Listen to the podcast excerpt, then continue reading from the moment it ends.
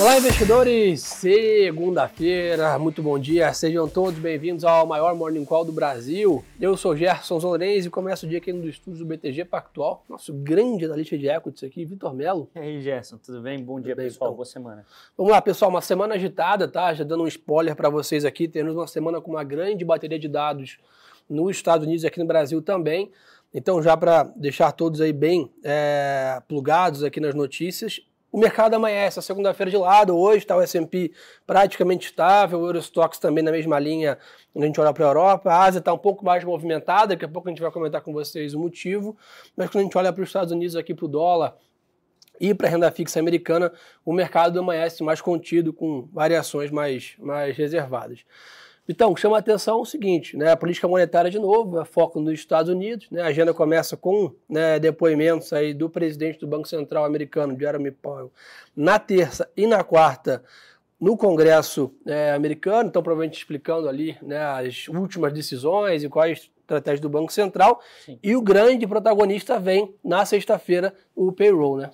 Ah, exatamente, Gerson, acho que a gente volta agora para uma temporada pouco mais voltada para os dados macroeconômicos, né? depois do, do, encerramento da temporada de resultados nos Estados Unidos, foi uma temporada de resultados que mesmo com as revisões, com as revisões baixistas, acabou tendo um, um earning surprise, né? ou seja, uma, uma surpresa em relação aos lucros estimados que foi baixa, perto de 1% para as companhias, é, com revisões negativas tanto para o lucro por ação de 2024 quanto para o de 2023. É, basicamente, hoje o lucro por ação do consenso estimado para 2024 é de 247 dólares e de 2023 é perto dos 225 dólares, então com bastante revisão negativa. E aí a gente volta hoje para para o foco né, do cenário macroeconômico, é, tanto com indicadores que são extremamente importantes, né, a gente já vem comentando isso aqui há bastante tempo, em relação ao payroll e a dinâmica de aumento de taxa de juros também, com as falas é, de dirigentes do Fed, alguns votantes, outros não votantes. É, e, obviamente, o mercado como um todo ele vai acompanhar essa audiência do Powell, tanto no Senado quanto na, na Câmara nos Estados Unidos para enxergar ou não algum, alguma dica do que deve vir por aí, Gerson. É importante lembrar, né, o que trigou ali, né, a performance de fevereiro, né, frente ao que tinha sido um bom mês de janeiro, realmente foram dados nos Estados Unidos. Então, por isso a importância aqui de monitorar tanto a fala aí ao longo da terça e quarta-feira do presidente do Banco Central americano, quanto o payroll na sexta, dado que provavelmente podem ditar o ritmo de todo o mês né, de março, é, a performance do mercado internacional, temporada de balanço, como o Vitor já comentou, já no retrovisor lá fora, aqui no Brasil ainda com alguns pontos para monitorar. Então, a agenda macro dominando o cenário internacional aqui nessa semana.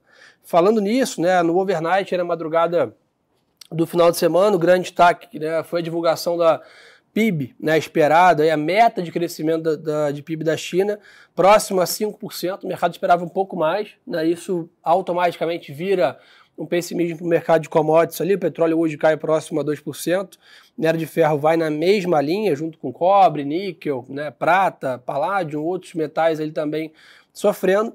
Que, que foi essa visão aí, Vitor? Realmente a China tem essa correlação com o Brasil, commodities mais ainda, talvez possa contaminar um pouco a gente hoje, né? Ah, sem dúvida, Gerson. Acho que esse é até um ponto que, que, que, você bate bastante na tecla aqui, né? Que obviamente o que acontece na China tem uma implicação quase que reverbera quase que diretamente aqui no Brasil, né?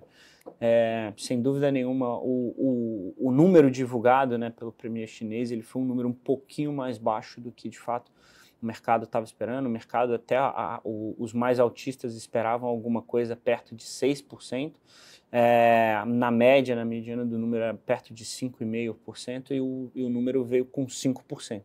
É, esse número de 5%, apesar dele ser mais fraco do que o estimado no ano anterior, né? O estimado para 2022 era de 5,5%, só que o efetivo foi de 3%.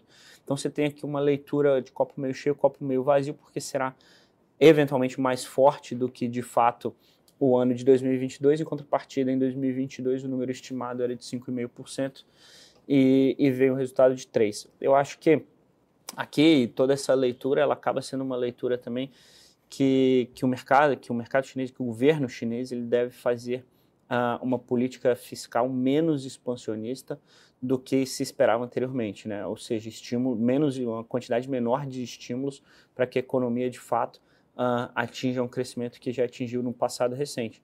Obviamente, isso tem implicações globais, dado, e aí basicamente para qualquer commodity, Sim. né, Gerson? É, então, essas implicações globais elas devem estar afetando, como estão afetando o preço das, das commodities hoje. E outro preço também tem feito no petróleo, né? As notícias que a, que a Arábia Saudita poderia sair da OPEP, né? Que é a organização aí hoje que controla essa produção ali, né? Faz esse equilíbrio entre oferta e demanda, mas eventualmente depois acabou sendo né, desmentido esse noticiário, mas traz mais ruído e traz mais volatilidade. Então, no mercado internacional hoje, pessoal, de novo, mercado mais de lado, quando a gente olha para os ativos, na parte de commodities aqui, o mercado sofrendo com essa perspectiva da China eventualmente entregar um menor crescimento. Mas como o Vitor comentou bem, ainda tem muito a desenrolar aqui nessa reabertura. A China pode estar vindo com uma estratégia aqui né, de, de under promise, over deliver, né, ou seja, né, colocar uma meta ali mais comportada, mas buscando uma entrega acima, e só o tempo realmente vai resolver, mas sem dúvida a gente recorda que o minério de ferro vem numa escalada grande desde setembro do ano passado, acho que Exato. outubro, se não me falha a memória, o minério vem numa escalada, naturalmente agora fica num período mais de consolidação, o que realmente pesa aqui um pouco né, sobre os ativos.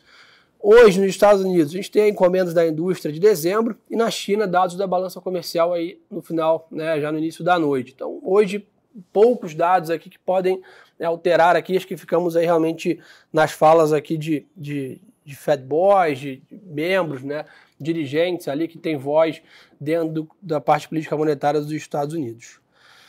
Mais alguma coisa do global, Vitão, para a gente monitorar isso? Acho que, acho que, Gerson, acho que vale só dar um, um pequeno, um pequeno recado aqui, é, que alguns índices lá fora eles vão rebalancear, ou seja, eles vão tirar algumas ações que eram consideradas como ações de tecnologia e mudar para o setor financeiro. É, eu acho que esse recado aqui ele é bem válido, principalmente porque deve ter um redirecionamento de fluxo nos rebalanceamentos dos ETFs globais. Acho que aqui o fluxo ele não é algo é, cavalar, vamos colocar assim, é um fluxo marginal, é, mas que deve ter uma mudança de, de fluxo do segmento de tecnologia para o segmento financeiro. Algumas das ações que vão trocar, por exemplo, é, do DISCS, né, que, é, que chama basicamente setorialmente os índices, é, Visa e Mastercard, que são dois papéis que a gente tem na nossa carteira de BDR e devem ter uma performance boa hoje, Legal. justamente por esse rebalanceamento, Gerson. Boa. Pessoal do Brasil, tá? A gente realmente teve uma semana passada de muita volatilidade, né? O mercado está ali com uma performance bem negativa no ano, e o para cai né, 5,35 no ano, mas quase 10% em 12 meses, né? Então, realmente, uma performance bem difícil aqui para os nossos ativos.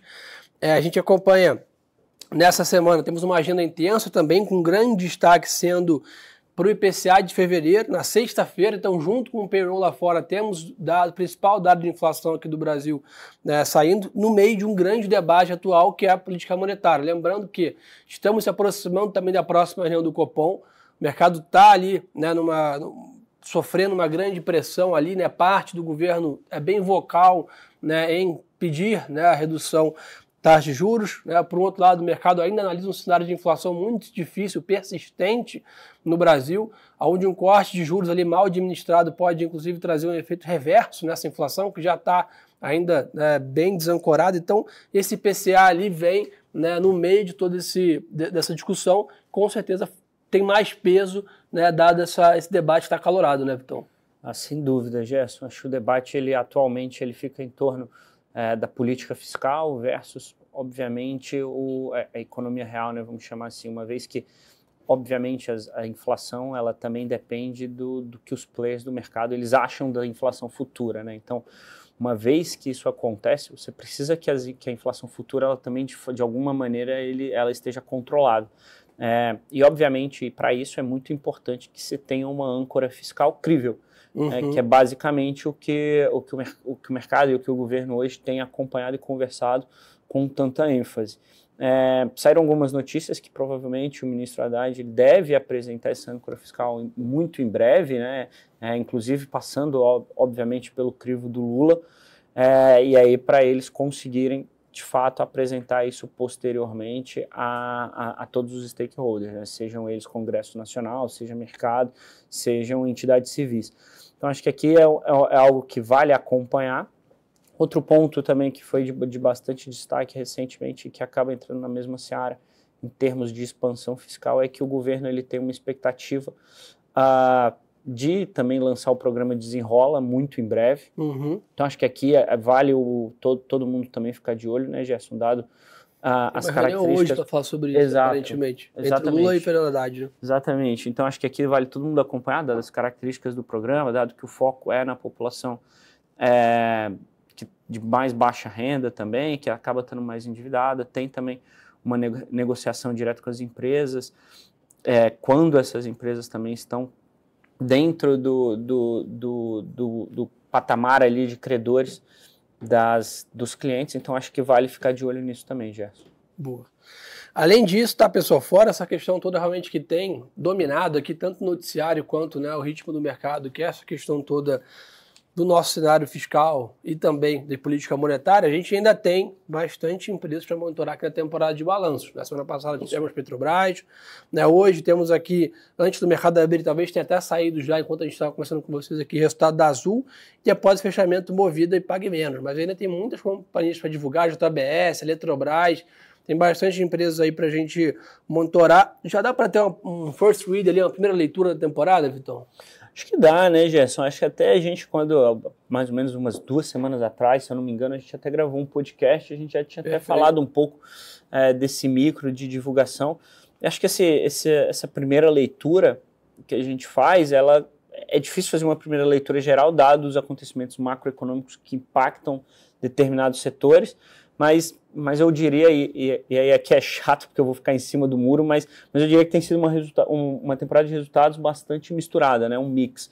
É, por exemplo, quando a gente pega o setor financeiro, você tiveram duas divulgações que foram muito boas é, e duas divulgações que ficaram mais do lado negativo. As duas muito boas foram Itaú e Banco do Brasil, com guidance muito bom, com credibilidade dentro do mercado, com crescimento de inadimplência ainda sob controle é, do, do ponto de vista do Banco do Brasil, continua negociando ainda um valuation barato. É, então, acho que a proxy do, do, do, do setor financeiro para os outros setores, ele também é válido. A gente tem visto divulgações muito boas e muito, muito ruins dentro dos próprios setores. Né? Essa semana, por exemplo, a gente tem uma bateria de resultados do, do varejo. E aí a gente tem a impressão de que provavelmente a gente vai ficar com essa mesma com essa mesma visão, né? Enquanto os players que são focados em alta renda e mais resilientes, então Arezo, Soma, é, Raia Drogazil, né? RD principalmente por conta é, a droga Raia, enfim, principalmente por conta desse, dessa, dessa exposição a uma, a uma faixa de renda mais alta, a uma resiliência de consumo também dos seus produtos maior, a gente acha que deve apresentar bons resultados.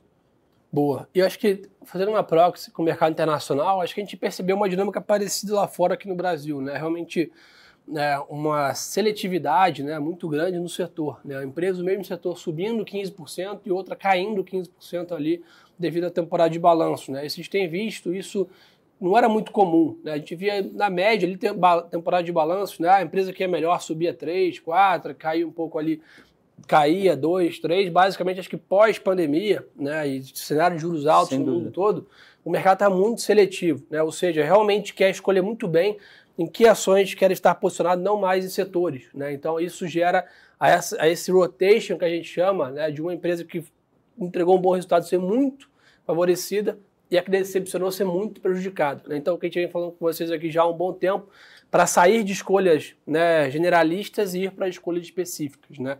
Em vez de investir em. Ah, esse setor está sendo bem falado, qualquer empresa daquele setor. Faz um bom tempo, eu acho que a gente vem avisando vocês que o mercado mudou e na nossa visão vai continuar assim por um bom tempo. Enquanto a gente tiver um cenário de menor liquidez no mundo, que é esse cenário de juros altos né, e programas econômicos mais restritivos, o mercado vai ficar mais seletivo. Né? Então, tem que ter um segundo nível, né, segundo derivado de análise ali, não só o setor, mas sim quem é a empresa, quem vai performar melhor nesse cenário mais adverso. Né? sem dúvida, Gerson. Acho que essa, esse ponto que você trouxe ele é bastante pertinente, enquanto é, tem duas, tem um indicador que a gente gosta bastante, que eu sempre costumo falar nas reuniões com os nossos clientes aqui, que é o earnings yield real. Quando você olha o earnings yield real é, dos setores norte-americanos, tem setores que estão inclusive com earnings yield negativo, ou seja, você está com prêmio negativo para ter ações daquele setor. Mesmo assim, é, possuem ações dentro deste setor que têm performado muito bem. É, hoje, o setor que apresenta o melhor prêmio para ter ações nos Estados Unidos é o setor de energia, que deve ter alguma revisão de, de lucro aqui, que deve ter alguma revisão de lucro aqui, mas mesmo assim tem ações que têm performado muito mal no setor de energia. Então acho que essa seletividade, esse stock pick, ele mais do que nunca ele tem sido muito saudável e salutar para ter é, nas carteiras dos clientes, Gerson.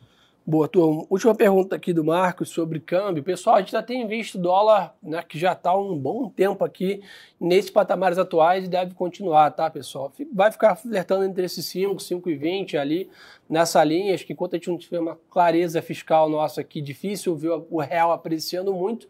Por um outro lado, né, essa guinada que aconteceu ali né, de fevereiro para março de taxa de juros dos Estados Unidos fortaleceu o dólar. Né? Então também prejudicou a gente ali na média. Então acho que esse cenário deixa o câmbio ainda volátil, mas ainda também nessa banda elevada para a gente pensar num otimismo melhor, né, de um câmbio abaixo de 5. Precisamos ter né, apresentação de um cenário fiscal brasileiro sólido, né, e em contrapartida também, olhando para o estado internacional ali, uma visão mais clara de quando para né, de subir a taxa de juros dos Estados Unidos e quando possivelmente começa a ser a redução, pelo tudo indica, na nossa visão, só no ano que vem para a gente ver a taxa de juros americana começando a cair. Então isso tudo ainda prescreve maio, junho, né, vamos dizer assim, para a gente ter essa aprovação né, na, aqui no Brasil dessa, dessas pontas e lá fora uma visão mais clara. Então, até maio, junho ali, com certeza um câmbio volátil sim, mas meio lateralizado nessa banda aí de 5 a 5,30, né, Vidão? Ah, acho que sim, Gerson. Acho que essa questão do câmbio ela é, é, é uma questão obviamente complexa que, que vários os modelos basicamente eles, pre, eles prescrevem cinco a seis variáveis é, de entrada, mas acho que uma simples e para tentar simplificar um pouco aqui o, toda essa conversa, né, a gente tem visto que a taxa de juros norte-americana tem subido de uma maneira muito rápida, enquanto a nossa taxa e obviamente porque a gente fez um dever de casa prévio ela está estável há algum tempo. Né? Então, o diferencial de juros dos Estados Unidos versus o diferencial de juros, uh, o diferencial dos juros entre Estados Unidos e Brasil, ele está numa média em que há muito tempo não se via, né? de perto Sim. de 8%.